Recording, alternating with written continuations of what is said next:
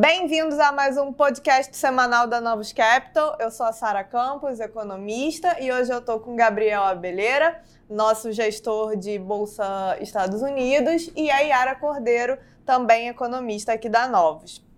Então, a gente tem uma semana aí agitada como sempre, bastante coisa para falar. E no cenário internacional, a gente tem basicamente ao longo da semana notícias um, um pouco mais, digamos, negativas vindas de todos os principais blocos do mundo, né? Então, como assim? A gente teve durante a semana nos Estados Unidos uma inflação bastante elevada, com uma composição muito ruim. De Europa, a gente continua com aquele cenário bastante incerto é, em relação ao fornecimento de, de gás para o continente. Então, isso é, como a gente vem é, chamando atenção, isso é algo que deve se enrolar, desenrolar ao longo das próximas semanas, mas de qualquer forma traz uma incerteza muito grande.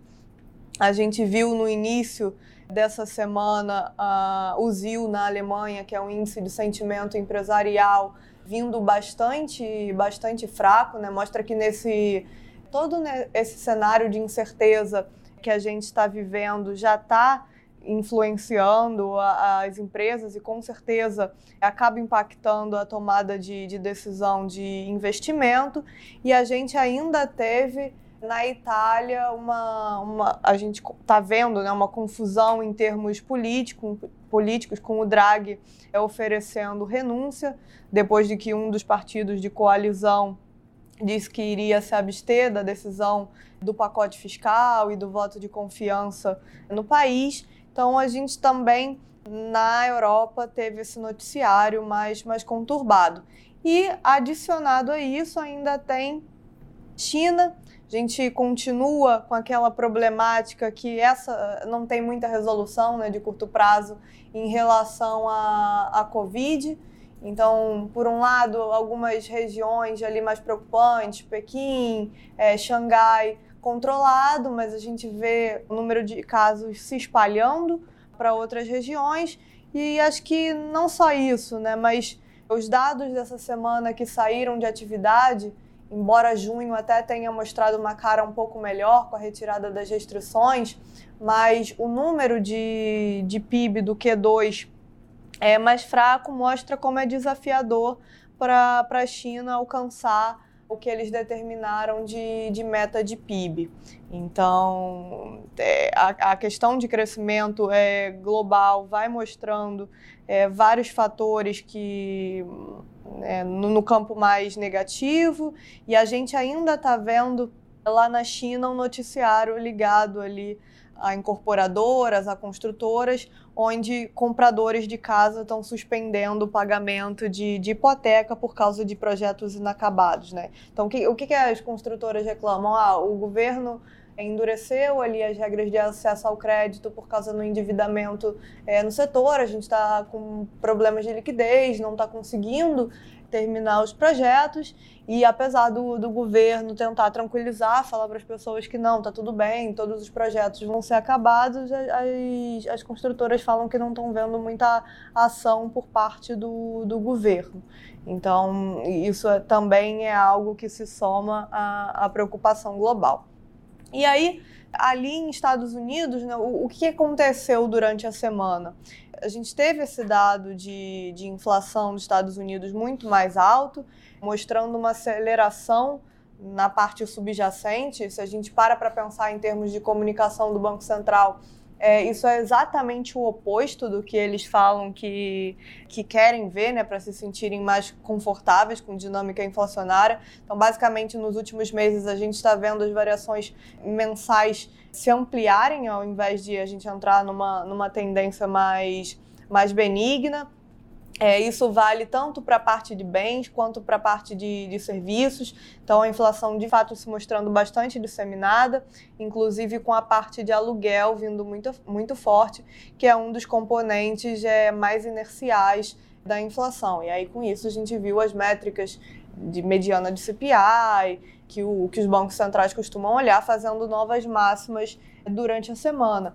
E no mesmo dia que saiu a inflação americana, a gente viu o Banco Central do Canadá surpreender e dar uma alta de, de 100 bips na taxa de juros, quando o esperado era uma alta de 75. E o Canadá, apesar de ser um país menor, ele, ele tem uma história bastante parecida com a dos Estados Unidos, que é de uma inflação é, não só pelo lado da oferta, mas também pelo lado da demanda, com o mercado de trabalho bastante apertado. E a justificativa deles foi que era melhor tentar adiantar o ciclo para não, não gerar uma espiral de preço de salários e quanto mais você é, demora para agir, maior a chance é, desse cenário se concretizar. Então, isso tudo em, em, conjunto, né, a inflação alta ali dos Estados Unidos alimentou a mercado a possibilidade de novamente a gente ver uma aceleração no ritmo e fazer o Fed ir para uma alta de 100 bips também. E aí a gente começou a ter bastante confusão, em termos, vamos dizer assim, confusão no, no sentido de que o, o Fed precisava deixar um pouco mais claro se o número era uma surpresa suficiente para eles acelerarem ou não, ainda mais porque a gente entra agora no período de silêncio para a próxima reunião, né, quando os dirigentes do Fed não podem se pronunciar em relação aos juros.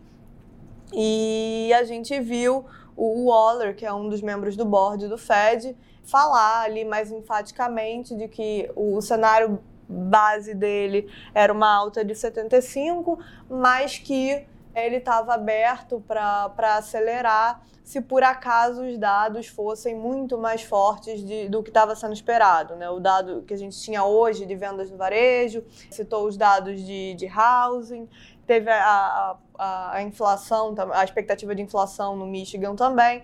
Então, acabou que foi um pouco confuso porque ele linkou muito aos dados né, que saíam hoje, mas de qualquer forma a gente teve a divulgação dos dados e a gente olhando não acredita que tenha sido uma surpresa significativa a esse ponto, né? até porque os indicativos antecedentes que a gente tem para o mercado imobiliário é de que eles estão desacelerando, os dados de venda no varejo vieram um pouco mais mais fortes, mas nada muito dramático também. E o indicador de expectativa de inflação, que eles haviam reagido na, na reunião anterior, ele mostrou até uma queda na expectativa de inflação mais longa de 5 a 10 anos. Então, Acho que tudo isso acaba dando, dando conforto para o Fed em não acelerar o ritmo. A gente, de fato, já está falando de 75 bips, que é um aperto razoável, bem forte, quando a gente trata de, de Banco Central americano. E, de qualquer forma, embora eles não acelerem, é bastante clara a mensagem por parte do, do Banco Central que eles precisam seguir a trajetória de, de aperto de juros, porque a inflação ainda está muito, tá muito ruim. Então, como vocês podem ver, foi uma semana de bastante coisa é, no cenário internacional e que teve muita volatilidade dos preços, né, Gabriel? Pois é, Sara. Diante de toda essa, essa incerteza no cenário econômico mundial, os ativos, a maioria dos ativos de risco aí no mundo estão com uma volatilidade muito alta os juros americano existe um índice que é o MOVE, que ele é a volatilidade implícita dentro das opções dos juros americano. E esse, o, o, esse número, esse índice está muito alto, muito elevado, 130 pontos. Ele costuma ficar entre 60 pontos, ele está em 130 pontos, evidenciando aí uma incerteza muito grande no, no cenário econômico. Os juros curto, depois dos números de inflação, juros de um ano, por exemplo, chegou a abrir aí mais de 30 bips, né, com o mercado começando a precificar 100 bips de alta, mas depois dos policymakers, ele, o juros voltou e fechou aí a semana abrindo próximo de 10 bips, com os policymakers afastando um pouco uma alta de 100 bips na próxima reunião. Em contrapartida, os juros longos, porque como o mercado precificou uma acelera, é, é, uma retirada mais forte de liquidez no curto prazo e os juros longos ele atuou olhando mais para a recessão. Ele, o mercado acelerou o ciclo, antecipou o ciclo e os juros longos, na verdade, ele fechou. Então a gente viu um, um flattening da curva muito forte, flattening da curva quando a curva fecha, com 10 anos fechando, por exemplo, na semana 16 bips, mesmo diante de um número de inflação forte, ou seja, o mercado está colocando que essa retirada de liquidez que vai ser necessária pelo, pelo, pelo Banco Central americano, lá na frente corre o risco de a gente levar para recessão. Então a, a, discussão segue em torno disso, está trazendo muita volatilidade no mercado, isso trouxe aí as commodities, uma queda grande nas commodities também, petróleo caindo 7%, cobre caindo 8% na semana. As moedas, o dólar está ficando muito forte, né, com toda a incerteza dentro da zona do euro. O dólar está atuando como safe haven do mercado agora. Realmente tem muita volatilidade no mercado. As commodities, diante desse, desse, desse resultado nas commodities na semana, os países da América Latina né, sofreram bastante. Vários países são exportadores de commodities, a gente mesmo, Brasil, nós somos exportadores de commodities, então na semana a bolsa fechou em 3,60 de queda, com a Vale puxando o índice para baixo, caindo 9%, Petro caindo 3%, realmente uma performance muito ruim dos ativos latino-americanos. Se a gente olhar aí, outros países aqui, nossos vizinhos, também tiveram performance parecida. O Chile teve uma desvalorização da moeda muito grande até o Banco Central do Chile atuar é, vendendo reservas, né? Então chegou a desvalorizar a moeda do Chile em 8%, acabou fechando quase no zero a zero, porque hoje, no último dia, na sexta-feira, o Banco Central atuou e, e, a moeda do Chile andou bastante. É, mas enfim, os problemas. Essa retirada de liquidez acaba no final é, demonstrando maiores fraquezas, né, evidenciando as fraquezas em certos países. Países que estão com problemas políticos é, ou de conta corrente estão sofrendo nesse momento, não é isso, Yara? Acho que esse ambiente externo ele tem se mostrado bastante desafiador para países que são frágeis e têm fragilidade na conta corrente ou que têm fragilidades fiscais, políticas. É, nesses momentos de incerteza global eles tendem a sofrer e a nossa região aqui como um todo, Latam, se encaixa muito bem nesse, nesse perfil. Né? Foi uma semana, como o Gabriel falou, especialmente agitada ali para o Chile, com muita volatilidade cambial, curva de juro reagindo bastante. Acho que só para a gente dar uma noção aqui, é, o que o peso chileno começou a desvalorizar ali no início do mês passado, de junho, e tinha sido desvalorizou hum, mais de 20% desde então, né?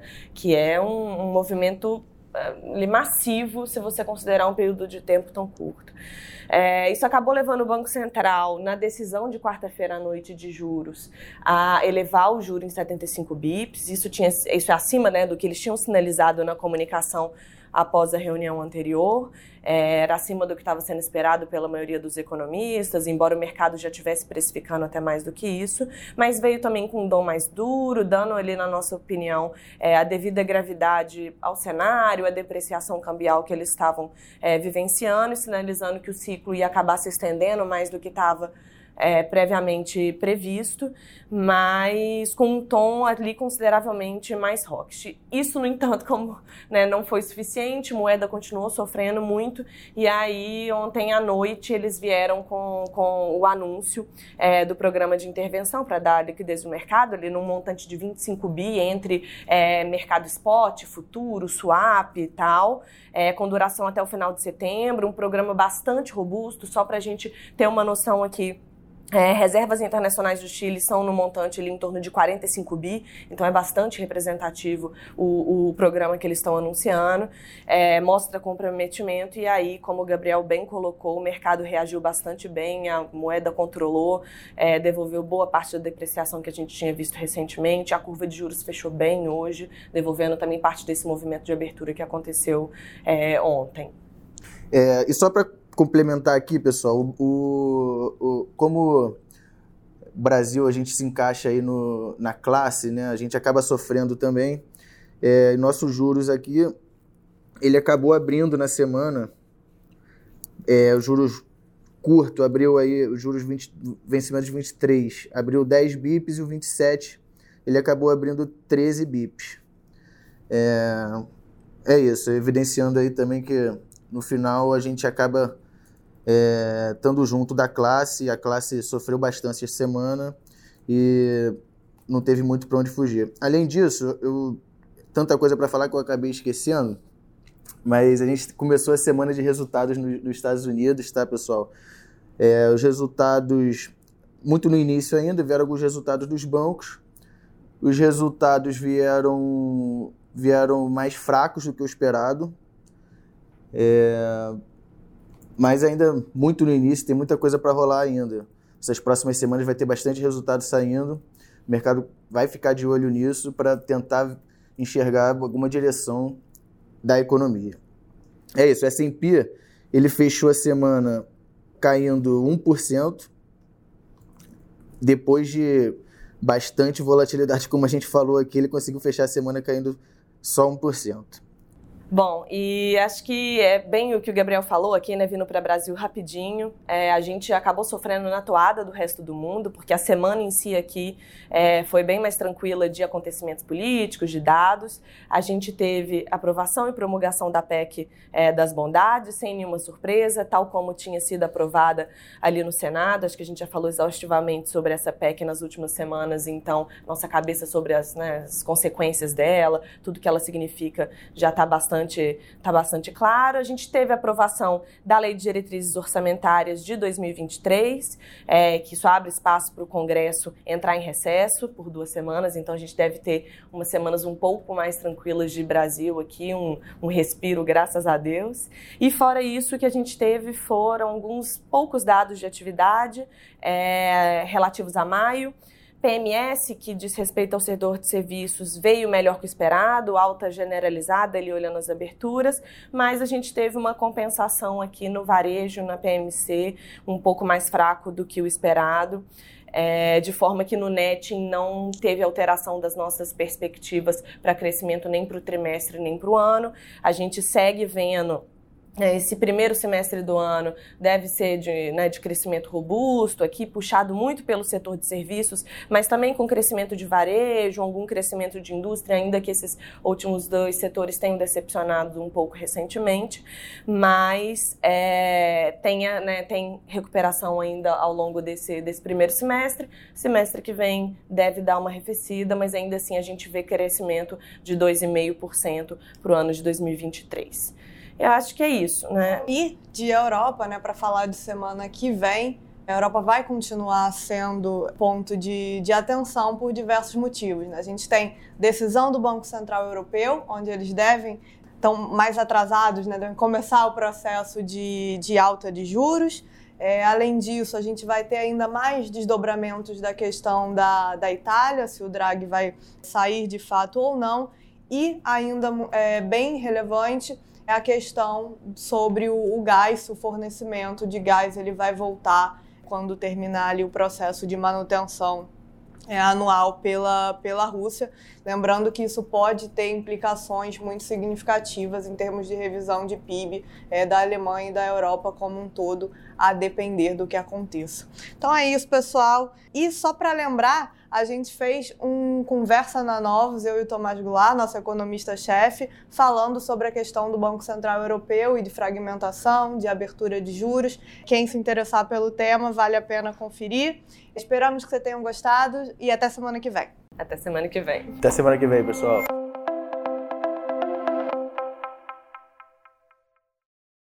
A Novos Capital Gestora de Recursos Limitada não comercializa nem distribui cotas de fundos de investimento ou qualquer outro ativo financeiro. Este podcast não constitui uma oferta de serviço pela Novos e tem caráter meramente informativo. A Novos utiliza informações de fontes que acredita serem confiáveis, mas não se responsabiliza pela exatidão de quaisquer das informações assim obtidas e utilizadas neste podcast, as quais não foram independentemente verificadas. Estas informações podem estar desatualizadas ou sujeitas a opiniões divergentes. Este conteúdo não constitui uma opinião ou recomendação, legal ou de qualquer outra natureza, por parte da Novos, e não leva em consideração a situação particular de qualquer pessoa. A utilização das informações aqui contidas se dará exclusivamente por conta e risco de seu usuário. Antes de tomar qualquer decisão acerca de seus investimentos, a Novos recomenda ao interessado que consulte seu próprio consultor legal.